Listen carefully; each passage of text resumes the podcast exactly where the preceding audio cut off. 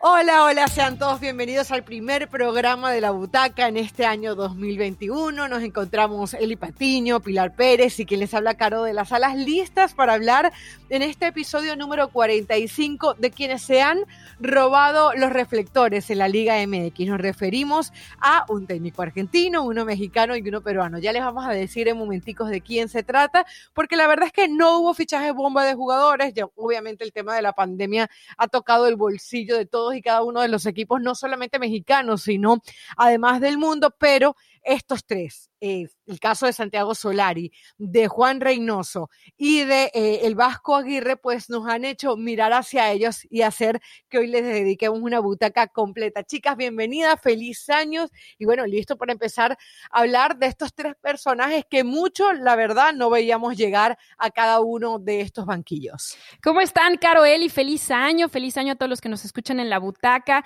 Bienvenidos al 2021, un año que como esto como el programa de hoy, nos va a traer seguramente muchas sorpresas para bien. Así que les mando un abrazo desde acá, desde mi trinchera, porque seguiremos trabajando desde casa un buen rato. Tenemos que seguir manteniendo los cuidados. Seguimos en pandemia, pero bueno, ya olvidemos ese tema y mejor concentrémonos con lo que se viene, porque arranca ya el Guardianes 2021. Qué sorpresa la que nos trae. ¿Cómo están, Phil y Caro? Feliz año. La verdad que muy contenta de nuevamente escucharnos. Se pasó muy rápido, creo que un parpadeo y ya estamos listos para que arranque esta temporada, el clausura 2021 con sorpresas, con situaciones que al final terminan enfocando toda nuestra atención en estos técnicos, en este programa que le dedicamos a la butaca. ¿Por qué? Porque está Solari, porque está Reynoso, que esta sí creo que nadie le esperaba, y el retorno de, de Javier Aguirre, que honestamente yo tanto que lo escuché decir, yo no regreso al fútbol mexicano, no regreso a menos que sea en un puesto directivo, tal, y bueno, al final Rayados terminó por seducirlo y ya hasta lo escuché que quiere carnita asada y toda la cosa. Entonces, van a dar mucho de qué hablar estos tres entrenadores. Sí, sobre todo por los equipos también en los que se encuentran. En el caso de Santiago Solari, yo la verdad que cada vez que se da ese tipo de, fichajes, uno dice, la verdad que el fútbol mexicano eh, da para todo. Y antes de hablar del técnico rosarino eh, de 44 años, yo sí quisiera eh, decir que no estuve de acuerdo con la, saluda, con la salida de Miguel Herrera. No solamente porque creo que era un técnico que, que, que calza perfectamente con la filosofía del América, sino por las formas. Cuando cuando veo la carta en donde dice que gracias por sus servicios, pero que no se adapta a lo que es la institución, me pareció muy duro para un técnico que siempre estuvo comprometido con la causa, que se adaptó a cada una de las veces que le vendieron jugadores importantes, eh, que siempre entendió que la responsabilidad del América era ganar. Así que bueno, para mí fue un error salir de Miguel Herrera, no me extrañaría que en el futuro vuelva, pero como se dice, a rey muerto, rey puesto, y nos gustaría escuchar un poco sobre el tema de, de Solari como, como biografía, porque eh, Pili, la verdad es que lo que recordamos de Solari es exdirector técnico del Real Madrid, 32 partidos, sale de la Champions con el Ajax, de la mano del Ajax, eh, creo que Copa del Rey también fue con el Barcelona. Y de ahí en adelante no escuchamos nada más de Solari. Entonces uno se pregunta si realmente está para ser técnico de un grande como el América.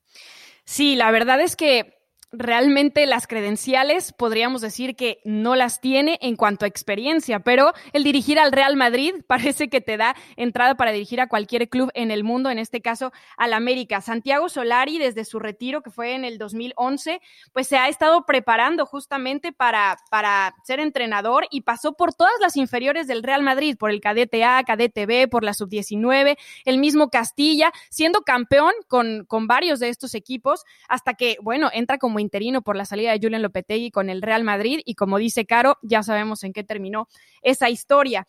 tardó mucho tiempo desde su salida al Real Madrid a que volviera a dirigir y ahora en México. Yo entiendo que mucha gente no sepa por qué Santiago Solari tiene relación con el fútbol mexicano, pero es que sí la tiene, y no solamente él, viene de una familia, familia futbolera, su papá, Eduardo Solari, eh, en su momento entrenó al Atlas en dos ocasiones, al Celaya, al Atlético Morelia y al mismo Monterrey, fue uno de sus últimos equipos. Su tío, Jorge, el Indio Solari, por eso a Santiago Solari le dicen el indiecito, también, ¿no? Jugó en Torreón, entrenó a Tecos y al mismo América en el verano e invierno del 97. En el primer torneo los logró clasificar a la liguilla, terminaron cayendo eh, en cuartos de final, además clasificaron como líderes y bueno, ya en el segundo torneo eh, solamente dirigió 16 juegos. Su hermano Esteban Solari, un delantero muy recordado en Pumas, por supuesto, porque también tuvo su paso en el fútbol mexicano, y su otro hermano David Solari no tuvo experiencia en el fútbol mexicano, pero sí tiene una larga lista de equipos. Em, y bueno, todavía a sus 34 años sigue practicando el deporte. Así que está muy ligado al fútbol mexicano de una u otra manera. Él mismo jugó en el Atlante en la temporada 2009-2010, fue parte de ese equipo que en el Mundial de Clubes en algún momento le hizo la hombrada al Barcelona, no sé si lo recuerden. Y, bueno, pues al final eh, tiene paso en el fútbol mexicano. Ya como técnico, su experiencia en primera división se limita simple y sencillamente a esa historia con el Real Madrid, pero creo que es una buena oportunidad que esté de vuelta en el fútbol mexicano un técnico europeo, aunque no sé si el equipo le pueda quedar un poco grande. No creo que el equipo le quede grande, honestamente. Creo que eh, donde más podría estar tranquilo Solari es en dirigir un equipo como el América, porque si dirigiste al Madrid, al menos en un tema presión, puede solventarlo bastante bien. Yo creo que ya debe estar un poco más preocupado a lo mejor en el tema cancha, ¿no? Y en una situación que bien lo decías, Caro, fueron injustos con Miguel. ¿Por qué? Porque tú puedes exigir y pedirme lo que quieras. ¿Qué armas me das? ¿Qué jugadores me das para que yo realmente pueda hacer un buen papel y conseguir los títulos, que es lo que quiere y lo que busca el América? Que Solari se vaya a presionar o que lo termine asfixiando la situación mediática que envuelva al América, no lo creo. Yo estuve en el Madrid. Eh, que el tiempo que lleva sin dirigir termine por pasarle factura, ahí sí probablemente pueda pasar con el técnico argentino, ¿no? Porque esto es como en todas las profesiones, cuando dejas un tiempo eh, sin trabajar, pues evidentemente después te cuesta retomar un poco en el día a día, en el trabajo en cancha, en, cómo llevas la, la, relación con el jugador. Él lo dijo desde un principio, ¿no? Aquí nadie tiene su puesto asegurado y siempre un empezar de cero eh, termina siendo, creo que relativamente positivo para, para los entrenadores, porque hoy todos quieren ganarse la confianza del técnico y estar en ese once inicial. No creo que le cueste la parte mediática, sí creo que en el fútbol América, al menos en mes, mes y medio, no le va a ser tan fácil, ¿no? Entender lo que quiere Solari que Solari va a pagar derecho de piso como lo han pagado todos los técnicos en el fútbol mexicano. No, y sobre todo yo digo también el conocimiento del fútbol mexicano, porque es que no es el conocimiento, eh, lo que puedas leer es entender eh, a qué puede jugar un técnico, cuáles son las condiciones de la cancha mm, de Tijuana, qué si hace calor en Mazatlán. Ahora, se supone que va a estar bien rodeado, se supone que Santiago Baños le tuvo que haber eh, dado o le estará dando las herramientas de manera constante. Hablar, habrá que ver también parte del cuerpo técnico, cómo lo termina arropando y también cuál es la actitud de los jugadores porque a muchos jugadores del América seguramente les duele la salida de Miguel Herrera. Está bien, son profesionales, tienen que estar ahí y saben, y creo que eso sí lo tiene a favor Solari, que pueden poner respeto, porque no cualquiera dirige al Real Madrid. Y tiene buen discurso, ¿no? Y muy buen discurso. Si hay algo que sabe, y, has tocado un punto maravilloso, porque eh, si hay algo que sabe hacer Solari es hablar bien. Ahora, que eso luego se proyecte en la cancha. Eh, Incluso eh, uno se sigue preguntando a qué juega Santiago Solari, es difícil entenderlo. Cuando él sale del Real Madrid, yo veía los números y dice, no fue, o sea, fueron los partidos puntuales que perdió. Pero si se ponen a ver, de 32 partidos, él, sola, él gana 22 y pierde solamente 8. Entonces, entonces quiere decir que su promedio tampoco fue malo. Ahora, habrá que ver si hay la paciencia en el América, si encuentra los elementos que necesita, si los jugadores le compran el discurso y si se termina adaptando rápidamente a lo que tiene que ver con el fútbol mexicano. Pero para mí es una gran interrogante la que hay sobre el indiecito. Y justo a la pregunta de cómo describiría el estilo de juego de, juego de Solari, vamos a ver qué respondió para las redes del América el estilo de, juego de un gran equipo y de un equipo histórico como lo es el América, lo marca la propia institución, lo marca el club porque lo marca su historia. Eh, nosotros tenemos que venir aquí, adaptarnos y tratar de sacar lo mejor de, este grupo de futbolistas y de nosotros mismos para ponernos a la altura de, del club y de la institución. Todo lo demás, por supuesto, el, estilo cuál es, hay que, hay que jugar para ganar, hay que atacar, hay que ser protagonistas, no hay que rendirse nunca, hay que ser solidarios y hay que hacer un montón de cosas para las que hay que trabajar mucho. Bueno, ahí escuchábamos entonces las palabras del indiecito Solari. Me parece que no dice exactamente a qué juega, ¿no? Él dice que... bueno, al, final dice para ganar, atacar y tratar de ser protagonistas porque no hay que rendirse, ¿no? Eh, sí, sí, básicamente eso es lo que se busca en todos los equipos. en todos los equipos, sí, habrá que ver. Y, bueno, y realmente hay que entender que en el América eso es lo que se busca, ¿no? Eh, hay veces que las formas pasan eh, a un lado y que se entiende que el equipo tiene que ganar. En el América siempre se dice gustar, incluso a veces se hablaba de golear y ganar, pero todos sabemos que al final estos grandes equipos piden ganar, ganar y ganar, porque de eso se vive. El estreno del América va a ser ante San Luis este sábado en la noche. No sé si quieren agregar algo más sobre el Indiecito Solari o pasamos con el peruano Juan Reynoso. Pues al final eh, que vamos a estar a la expectativa, ¿no? Las conferencias de prensa, creo que va a ser entretenido. Vamos a ver de qué forma va a terminar eh, llevando a cabo la estrategia, que también va a ser algo que creo que nos puede llegar a llamar la atención de lo que termina siendo Solari al frente de las Águilas. Y hay que decirlo, chicas, siempre creo que en cualquier fútbol, pero en este caso en la Liga Mexicana, el tener esta apertura, porque hoy voltean, porque está Solari, también hay que decirlo así, y eso también es importante para que siga creciendo el fútbol mexicano. Entonces, pues que le vaya bien, aunque no, nos, aunque no nos caigan bien las águilas, ¿no? Y hay que ver qué tal termina trabajando con. No nos estés incluyendo, Eli, porque luego los americanistas nos van a estar poniendo cosas, por favor. Sí, bueno, tiene razón, tiene razón, pero ya. Que pongan, que pongan, que pongan. Miren, yo, yo este año estoy cortando el rabo y oreja. La gente está de un intenso en las redes sociales. Terrible. Eh, yo, que, pero yo no sé qué es lo que le pasa a la gente, si el Necesitan amor. si el encierro las tiene mal.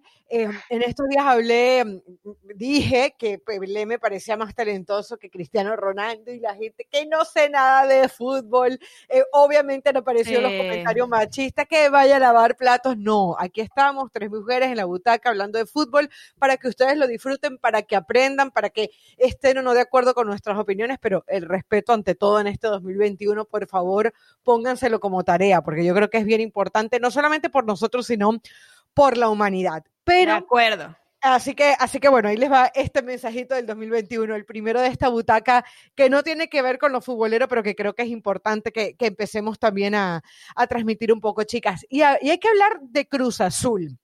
Eh, tal vez hoy tendríamos que estar hablando de Hugo Sánchez, por lo menos hasta el 30 de diciembre así lo pensábamos. Estaba una firma Hugo, luego salieron declaraciones en donde decía que Cruz Azul le había ofrecido el 50% de lo que él pedía, luego salió Jaime Ordiales en Fútbol Picante para aclarar con León Lecanda que no fue así, que sencillamente pues la directiva se fue por otro tipo de técnico y ese tipo de técnico estamos claros que era un técnico más económico y probablemente que tuviera que ver más con la historia de Cruz Azul, ¿no? Algo, una receta que hasta ahora no le ha funcionado. Pero, eh, ¿por qué hablamos de Juan Reynoso? En el caso de Santiago Solari, hablábamos porque llega a la América y porque es Santiago Solari, ¿no? Pero en el caso de Juan Reynoso, muy seguramente no estaríamos hablando de él si fuera para Juárez, si estuviera. Para el mismo Puebla, de donde salió muy mal. Exactamente, sino que el, su llegada a Cruz Azul hace que volteemos hacia él. Así que bueno, recordarle a la gente que México es su segunda patria porque fue jugador desde el 94 hasta el 2002 con Cruz Azul, donde fue capitán em, y estuvo ahí ocho años. Estuvo en ese último campeonato del equipo en el invierno del 97, en ese muy, muy, muy lejano equipo. Fue campeón en el 96, en el 97 en CONCACAF, no menos importante el subcampeonato del 2001 en la Libertadores. Em, si quieren saber su nombre completo, Juan Máximo Reynoso Guzmán, acaba de cumplir 51 años, eh, lo hizo recientemente, el Día de los Inocentes, el 28 de diciembre, le apodan el cabezón y es muy respetado en Perú porque eh, no solamente tiene títulos, sino que en algún momento, por ejemplo, quedó campeón con un equipo muy modesto, que de hecho está hoy en, el en, la Liga de Ascenso, que es el Coronel Bolognesi, así se llama este equipo, que ya descendió. Y hay una curiosidad que me parecía muy interesante eh, contarles, porque en el año 87 hubo una tragedia en Perú con el avión de Alianza a Lima algo eh, tan triste como lo de Chapecoense, donde murieron 43 personas. Y entre esas 43 personas pudo haber sido el número 44, Juan Reynoso. Resulta que él se lesionó, decidió no viajar y vio partir un avión con sus compañeros técnicos, etcétera, que luego no volvió. Imagínense cómo le tuvo que haber marcado eso en su carrera. Algunos dicen que es mal geniado. Yo, sinceramente, estuve eh, eh, revisando bastante de algunas entrevistas y no me, no me, lo pareció tanto, pero sí se suele alejar eh, de la prensa y lo describen como un técnico muy detallista. Así que, bueno, ahí está parte de lo que ha hecho Juan Máximo Reynoso Guzmán, quien dicen que no prioriza el juego, sino mm, el resultado. Y yo creo que hoy más que nunca el Cruz Azul, él sabe que pocas oportunidades va a tener como esta y que aquí el resultado es ante todo lo primero. Sí, además siento que en este caso, tú sabes, el destino te da segundas oportunidades y creo que a Juan Reynoso, por azares de este mismo, cuando pensábamos que Hugo Sánchez prácticamente estaba firmado, llega a dirigir al club de sus amores en México, porque Cruz Azul es el club de sus amores. Su experiencia con Puebla terminó muy mal, lo sacaron feo, porque era una decisión tomada desde la fase regular, sin siquiera pensar que Puebla iba a lograr ese repechaje, que iba a terminar eliminando a Rayados e incluso a complicarle el partido de ida a León como se lo complicó, y aún así ya sabían que Juan Reynoso estaba fuera. Entonces yo creo que el destino le está dando una segunda oportunidad porque hizo bien su trabajo en esos torneos, tres torneos con Puebla. Pero hablando del respeto que se tiene que tener en este 2021, siento que desde ya Cruz Azul no empieza respetando a Juan Reynoso, porque no llega con su cuerpo técnico, solo llega con un auxiliar y un preparador físico, el resto se lo da el, equipo. Y siento que, que se metió a la boca del lobo. Cruz Azul ahorita no sabe ni en qué está parado, no sabe ni cuál es su, su base en cuanto a cooperativa, en cuanto a dueños, en cuanto a club, en cuanto a quién toma las decisiones. Y bueno, al final podría terminar pagando los platos rotos, pero tengo entendido que está cumpliendo su sueño. ¿A costa de qué? Ya lo veremos. Y es que irle a Cruz Azul es como esa relación de amor-odio, ¿no? Y yo entiendo que Reynoso reciba esta oportunidad. Terminó sorprendiendo, ¿por qué? Porque todos creían que le iban a apostar Hugo Sánchez, porque al parecer ya estaba un poco más platicado, aunque las últimas horas nos han eh, ido cambiando un poco la versión de lo primero que comentaba Hugo Sánchez, pero bueno, hoy ya está Reynoso, ¿no? Y me parece inclusive hasta una falta de respeto seguir hablando de un técnico que hoy ya no va a ser técnico de Cruz Azul y que ya tienen a Juan Reynoso ahí en el banquillo, que al final el fútbol pues le hace justicia ¿Por qué? Porque con Puebla hizo un buen trabajo, porque nadie esperaba que inclusive al campeón del fútbol mexicano, que es León, lo puso en aprietos dentro de la liguilla. Entonces, todo este tipo de factores dejó fuera rayados, todo este tipo de factores creo que le dan eh, esa posibilidad hoy a Reynoso de dirigir a un equipo como Cruz Azul, que es un reto seguramente el más importante a nivel de clubes en su carrera, yo creo que sí, ¿Qué es esa situación de pronto negativa. ¿Por qué? Porque hoy nadie espera nada de Cruz Azul. Porque yo creo que torneo tras torneo. ¿Tú crees? Yo creo que no, es que torneo. Ay, no, yo creo que cada vez se espera más, Eli, porque han estado tan mm, cerca y después de cómo han caído en esos momentos. Cruz Azuleada, Pilis, sí cambió otra vez ese chip de, pues, ya para qué otro torneo y va a pasar más de lo mismo y sale otra vez Sordiales en el tema deportivo y da la cara y, terminan creo que confundiéndose ahí en el tema de elegir al director técnico, me refiero confundiendo por la información que se ha generado alrededor. Entonces Cruz Azul se sigue equivocando, sigue teniendo los mismos problemas, por eso creo que hoy la afición ya no espera nada de Cruz Azul. Ya es como de, bueno, pues a lo mejor haces un buen torneo y otra vez te va a volver a pasar lo mismo, ¿no? Entonces, es esa encomienda que tiene cada técnico que llega a Cruz Azul, que no hay otra cosa más que ser campeón, no hay más. No te importa calificar, no importa que seas super líder de la competencia, no importa que tu equipo inclusive juegue bien o mal. Hoy lo que necesita Cruz Azul es un título y no sé si Reynoso esté preparado para dárselo, ¿no? Han sido tantos que están tan cerca y terminan quedándose por fuera que hoy lo único que veo y, van a decir que a lo mejor puede ser todo lo contrario, ¿no? Pero lo que veo positivo, que el que utilices a un técnico hasta cierto punto de un perfil bajo va a liberar un poco la tensión, y lo que puede generarse todo lo que siempre hay, ¿no? Alrededor de Cruz Azul y esa constante presión y esa constante situación de Cruz Azulear, Cruz Azulear. Ahora, Reynoso, esto te puede, creo que, que facilitar un poco al menos ese camino, ¿no? Si comparamos con los otros dos técnicos de los que estaremos hablando en este programa, Santiago Solari, contrato dos años y medio, en el caso del Vasco, dos años con opción a tres, a Juan Reynoso solo le están dando uno. O sea, además de que empezaron mal, en realidad, ¿qué te dice eso?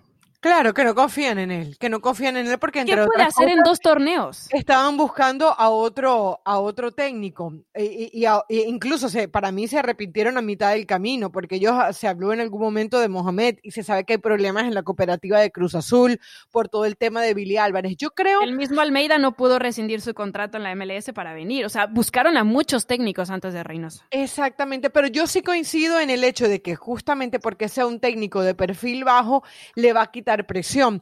Fíjense, y, yo me voy con, por ejemplo, con el caso de Siboldi. Cuando Siboldi llega a la máquina, recordarán ustedes que acababa de salir Peláez.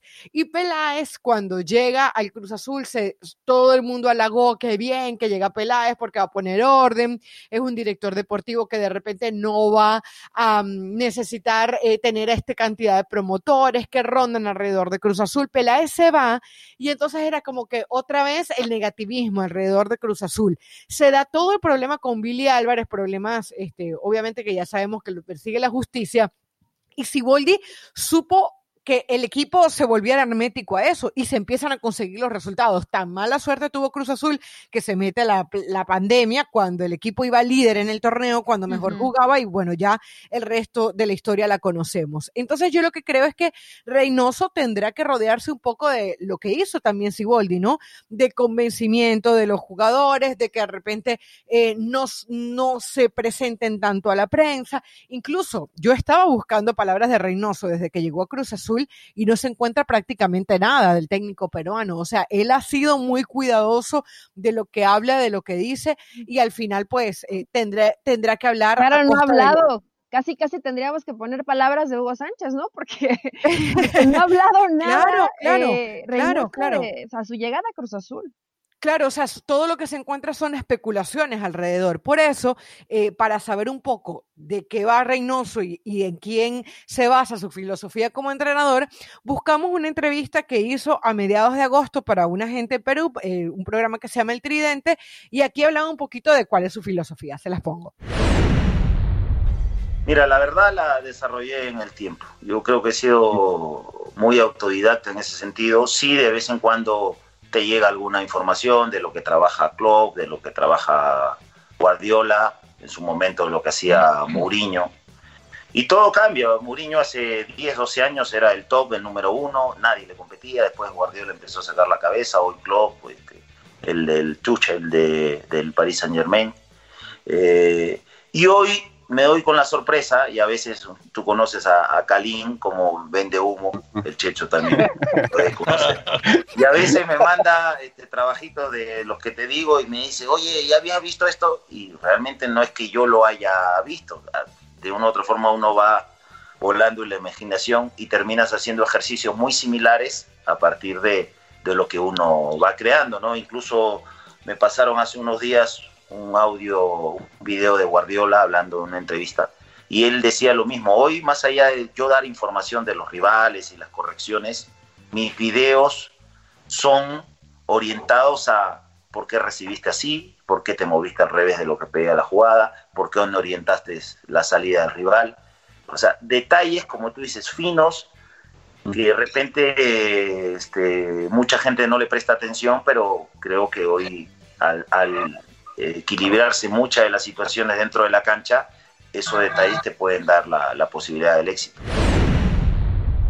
Bueno, un técnico que se autodefine como detallista, en donde también dicen que, por ejemplo, le, presta mucha atención a los calentamientos preventivos para evitar las lesiones, el tema de la nutrición, o sea, trabajador es, así lo conocen en Perú, así lo conocen también que le, han visto trabajar en el Puebla, y vamos a ver si todo eso se conjuga para tener buenos resultados ante Cruz Azul. Yo sí quiero decir que en este análisis que hemos hecho, y que vamos a seguir seguramente eh, con el Vasco Aguirre ahora. Eli, queremos escucharte a ver qué más tenemos que saber de, de, un Vasco que definitivamente le va a traer frescura a esta Liga MX.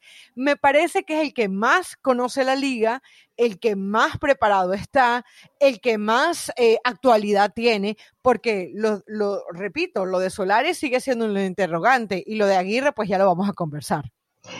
Sí, hay que ver cómo le termina yendo a, a Reynoso, pero bueno, siempre con Cruz Azul sea el técnico que sea, termina siendo una incógnita, ¿no? Entonces, pues bienvenido a una realidad un poco de terror de cómo terminó el 2020 para la máquina. Eli, rápidamente yo solo quiero agregar una cosa a lo de Reynoso, porque decía Caro que se fija mucho en el tema físico para evitar lesiones, en la nutrición, y se va a tener que fijar mucho en lo mental, porque seguimos hablando de los fantasmas de los 23 años de Cruz Azul, y por más que cambien de jugadores, que cambien de técnico, incluso que cambie la gente de la directiva y demás, esos fantasmas siguen estando. Uh. Sí, y el, y el peor fantasma creo que fue el que recién vivieron, ¿no? Entonces sí se vuelve complicado. Éxito a Reynoso y pues que no la Cruz Azulen tanto para este 2021. Ay, no seas nada mejor. Ay, eso, sonó, eso sonó a podría burla. Decir que no les pase, pero decir que no les pase creo que parece misión imposible para el Cruz Azul. Hay que ver si este 2021 ya es el bueno.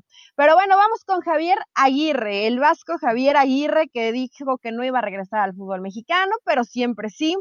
El vasco nació un, 1 de diciembre del 58, ya tiene un ratito. Eh, él nació en, la colonia Lindavista, en la Ciudad de México. ¿Por qué le dicen el vasco? Algunos eh, no tienen muy claro a lo mejor todavía por qué le dicen el vasco a Javier Aguirre. Él debe este mote a que desciende directamente de vascos que, que emigraron a México. En ese entonces su papá dijo, nos vamos a México, ahí nos espera un futuro mejor y bueno, hicieron el viaje, entonces no es ni por el acento ni mucho menos, simplemente fue porque tiene pues esta cercanía y por eso es el vasco Javier Aguirre. ¿Cómo comenzó su carrera como entrenador? No sé si lo recuerdan, eh, él primero estuvo como auxiliar técnico de Miguel Mejía Barón, con la selección que participó en el Mundial de Estados Unidos 94. Ahí lo llamaron como auxiliar hizo sus primeros pininos, tiene una gran relación con Mejía Barón y después de ahí ya comienza como director técnico, él siendo el máximo encargado de los equipos. Y es experto Javier Aguirre en evitar descensos, ¿no? Primero comenzó con el Atlante cuando destituyen a Ricardo Lavolpe en el, en el 96 y le dio su primera oportunidad para dirigir. El Vasco evita que los Potros perdieran en ese momento la categoría. Después lo mismo hizo con el Osasuna, lo recuerdan, 2002-2006, hizo lo propio con lo el metió al Champions, ¿no? A los Lo metió a la reclasificación de Champions, exactamente. El Atlético de Madrid, que también estuvo en tema de Champions cuando tenía una sequía importante. El Real Zaragoza en el 2010-2011 los termina salvando y el Español en el 2012-2014 aquí equipos que todos estos los levantó y los salvó de que no se fueran a la división de plata. Lamentablemente, pues sabemos que su eh, pasado más cercano con el Leganés no fue así, estuvieron muy cerquita, todavía en el último partido pudieron llegar a salvarse, pero bueno, también el tema pandemia, le quitaron jugadores, hubo muchos factores para que Javier Aguirre no tuviera eh, la campaña que él esperaba con... Lo sufrimos aquí en la butaca, ¿verdad, Eli? Me acuerdo. el Leganés de toda tu vida creo que estábamos hasta viendo el partido, el último contra el Real Madrid, si mi memoria no me falla. También ayudó a la selección mexicana a clasificar al Mundial, la primera en Corea-Japón 2002, recordarán esta, y la última para Sudáfrica 2010. En ambas ocasiones, el Tri evitó quedarse fuera de un mundial, que bueno, eso, termina siendo poco habitual, pero aunque, a poco habitual, pero aunque no lo crean, el Tri sí ha sufrido, ¿no? Y hasta dependido de Estados Unidos para, para poder asistir a un mundial. Sus títulos, Javier Aguirre ha ganado dos campeonatos a nivel de clubes, en el 99, esto me gusta, le dio el primer campeonato a Pachuca en la primera división del fútbol mexicano, y también hizo lo propio con el Al Wanda FC, donde le ganó la Copa Presidente del 2016 en los Emiratos Árabes Unidos. En el 2009 ganó la Copa Oro de la CONCACAF con la selección mexicana, título que formó parte de esa selección que se revitalizó precisamente de cara a la Copa del Mundo del Mundial de Sudáfrica 2010. Y en el 2005 ganó el Premio Nacional del Deporte en la categoría de entrenador por sus aportaciones que hizo.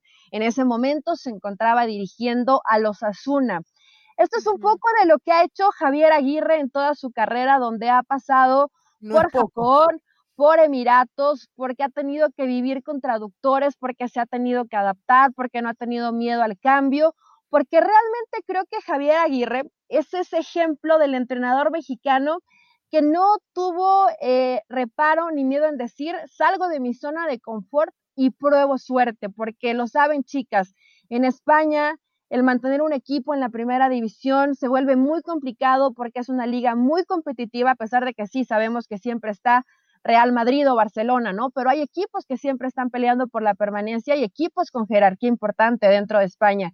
Y creo que Javier lo ha conseguido. ¿Por qué tomó el reto de regresar al fútbol mexicano? Además del dinero, no, no sé si en verdad no hubo ninguna otra oferta para Javier Aguirre, ¿no? Bueno, Eli, yo creo que la verdad todo pasa por el tema de la plata, ¿no? Porque yo decía, si hay alguien que sabe ser feliz es el Vasco Aguirre. Si se tiene que contradecir, no importa. Él siempre está sonriente, es un zorro viejo, así lo veo yo. También lo veo como un ejemplo, porque ya lo comentabas tú, cómo sale de su zona de confort. Y yo creo que él ahora se está dando la oportunidad de cosechar lo que ha sembrado, porque todo el mundo sabe lo que significa el nombre de Javier Aguirre. Todo el mundo sabe lo que Monterrey es capaz de pagar por un hombre como él. Ojo, los números que se filtraron de lo que ganaría Javier Aguirre me parece que incluso son irrepetibles porque pueden llegar a ser hasta peligrosos, ¿no? Eh, saber la cantidad de plata que podría llegar a ganar. O sea, creo que solamente el fútbol mexicano y ahora la MLS en América es capaz de pagar esa cantidad de dinero. Por ahí Gallardo en River Plate o en, o en Brasil, pero son muy contados eh, los técnicos que pueden llegar a ganar, llegar a ganar eso. Yo decía hace un ratito que Reynoso me parecía el técnico que más actualizado estaba con lo que tenía que ver el fútbol mexicano, pero creo que quien va a vivir un transcurso más tranquilo debería ser el Vasco Aguirre. Primero, porque si bien Monterrey está buscando el título, y eso es lo que quieren, y eso es lo que se le pedía a Mohamed, eh, con, con, el Vasco Aguirre hay un crédito bien grande que le va a pedir, permitir trabajar tranquilo. Eh, tiene jugadores que hacen la nómina más cara de la Liga MX. Eh, tiene el respeto de la gente. La verdad que yo veo a un Vasco Aguirre que puede transcurrir muy tranquilamente por un Monterrey en donde tiene eh, jugadores de la suficiente calidad, en donde no hay que hacer demasiado para poder sacar resultados. Y él, vaya que ha tenido que trabajar muchas veces con materia prima que no es lo suficientemente buena y los ha mantenido en equipos de primera división de España, cosa que no es fácil. Yo, eh, la verdad, me interesa mucho ver qué hace el Vasco en un equipo contendiente, porque acabamos de repasar prácticamente lo que ha hecho toda su carrera, y el Vasco es sinónimo de bombero, el que siempre está para salvar a los equipos de no bajar a la segunda división, y ya, bueno, con selecciones es distinto porque las selecciones normalmente sí tienen ese apuro de ganar partido a partido para meterse a un mundial o demás. Pero quiero ver qué pasa y, y cómo lo hace, además con un estilo que no es muy espectacular que digamos, o sea, el Vasco es efectivo, entiende que jugar bonito muchas veces no es jugar bien, algunos lo llaman conservador, pero sabemos que tiene un estilo de juego pues aguerrido, que sus jugadores van a estar comprometidos. Y decía Eli de su relación con Mejía Barón, que ahora estará en el equipo de enfrente, ¿no? Porque pues ya sabemos de la relación que tiene Mejía Barón con el Tuca y con Tigres. Y creo que eso también pudo haber sido un factor para que finalmente Javier Aguirre dijera, bueno, ¿qué tal se vive en Monterrey? ¿Cómo está el asunto tan cercano a Estados Unidos? ¿Cómo está la seguridad? ¿Cómo es dirigir a un club en el norte? Y por eso también, además de lo que ya mencionaban, pudo haber tomado la decisión de volver al fútbol mexicano después de casi 20 años de no dirigir a un club y 10 años desde su última experiencia con el Tri va a ser una delicia escuchar primero a Javier Aguirre en las conferencias después de los partidos, ¿no? Entonces ya desde ahí vamos ganando en el fútbol mexicano y precisamente escuchemos palabras de Javier Aguirre a su llegada con Rayados, a ver cómo se califica. Él mismo se da eh, un calificativo como entrenador y qué es lo que siempre prioriza dentro de cada club que dirige me gusta mucho el trabajo, me gusta mucho estar en la cancha, me gusta mucho exigir al jugador, me gusta mucho, soy un tipo que hablo mucho, hablo mucho, veo mucho a los ojos, intento ser transparente, franco, prefiero que te diga la verdad en ese instante y no darte 20 mentiras que al final no sirven para nada. En cuanto a relaciones humanas, dudo mucho que algún jugador o alguno que haya compartido vestuario, vestidor conmigo diga que, que yo no le fui leal, que yo no le fui fiel o que yo le mentí. Creo que son palabras que siempre hemos escuchado de Javier Aguirre. Yo al menos sí la he escuchado de muchos jugadores, que es un tipo que va de frente, que él si algo no le gusta te lo va a decir, eh, que no le gusta andarse por las ramas o tratando de darte un discurso y luego cambiar la versión de lo que dijo. No, Javier Aguirre es un tipo frontal que te habla directo, que encara los problemas y que esto es lo que cuida y pide dentro de un vestidor, que siempre se hable de frente. Entonces, creo que ya desde ahí Javier va ganando en el tema, en lo que puede hacer en el grupo. Yo veo eh, palabras de los jugadores de Rayados y todos están felices, están motivados, están muy contentos con cómo les habla y cómo les lleva en el día a día Javier Aguirre. Y un factor que no existía con Mohamed, ¿no, Eli? Porque ya Mohamed tuvo muchos problemas. Sí, ya estaba muy fracturada la relación de Mohamed con, con bastantes jugadores pero creo que Javier Aguirre, y él mismo lo ha dicho, ¿eh? yo no soy el mejor en cuestiones tácticas y en armado táctico y, en saber todo esto de estrategia. Yo soy de convencer a mi equipo, y lo decía Pili, de hacer un, cuadro aguerrido, que nunca baje los brazos, que todos dejen el alma en la cancha. Estuve viendo un poco lo que hicieron durante la pretemporada, tuvieron tres partidos amistosos, el último fue contra Santos, los otros dos con equipos de la Liga de Expansión. El primer tiempo lo perdieron 1-0 y el segundo tiempo terminan ganándolo por dos goles de, de Vincent Janssen. Creo que va a jugar un 4-3-3, al menos es lo que más o menos vislumbramos durante la pretemporada de Rayados, pero bueno, realmente sí Javier Aguirre se ha caracterizado por ser equipos ordenados, no tan arriesgados, pero efectivos. A ver si esa tendencia la sigue conservando con el cuadro regio. Bueno, si quieren ver a qué va a jugar este Monterrey de Javier Aguirre, pueden ver el partido del sábado en la tarde ante Atlas, que por cierto perdió a Julio Furch el día de ayer lesionado, tiene una fractura en el tobillo izquierdo. Cruz Azul va contra Santos el domingo en la noche y ya dijimos el América recibe a San Luis el sábado en la noche. Así que ahí tienen las tres opciones de Solari, Reynoso y el Vasco para ver quién comienza con mejor pie en este año 2021. Quien ha comenzado muy bien el 2021 es esta butaca. La verdad que ha sido un placerzote, como siempre, chicas. Recordarles que Nacho Ambriz es el hombre a vencer entre los técnicos. Bucetich va a demostrar, o tiene que demostrar, porque es ese viaje en Chivas, tiene que eh, seguir avanzando. Eh, Hernán Cristante vuelve a Toluca, Tena se fue para Juárez, Altamirano en Querétaro, por cierto, el, el, único mexicano joven que pocas oportunidades están recibiendo los técnicos jóvenes mexicanos. De hecho, leía por ahí siete mexicanos, seis argentinos. Ojo, ¿no? El, el tema de siempre. Claro nuevas caras como la del Arcamón en Puebla o Rocco en el Atlético San Luis, así que veremos quién es capaz de darle forma en la cancha a sus ideas. Comenzó la Butaca 2021, nos encontramos la próxima semana. Chau, chau.